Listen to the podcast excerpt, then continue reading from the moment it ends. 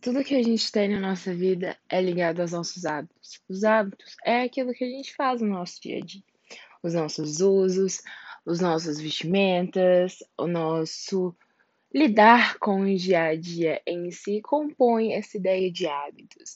Então, estamos aqui com Ana Carolina, que sou eu, essa voz linda, maravilhosa que vocês têm escutado, Esther Halil e Carolina Fonseca, para apresentar vocês um pouco sobre este trabalho que temos feito sobre hábitos.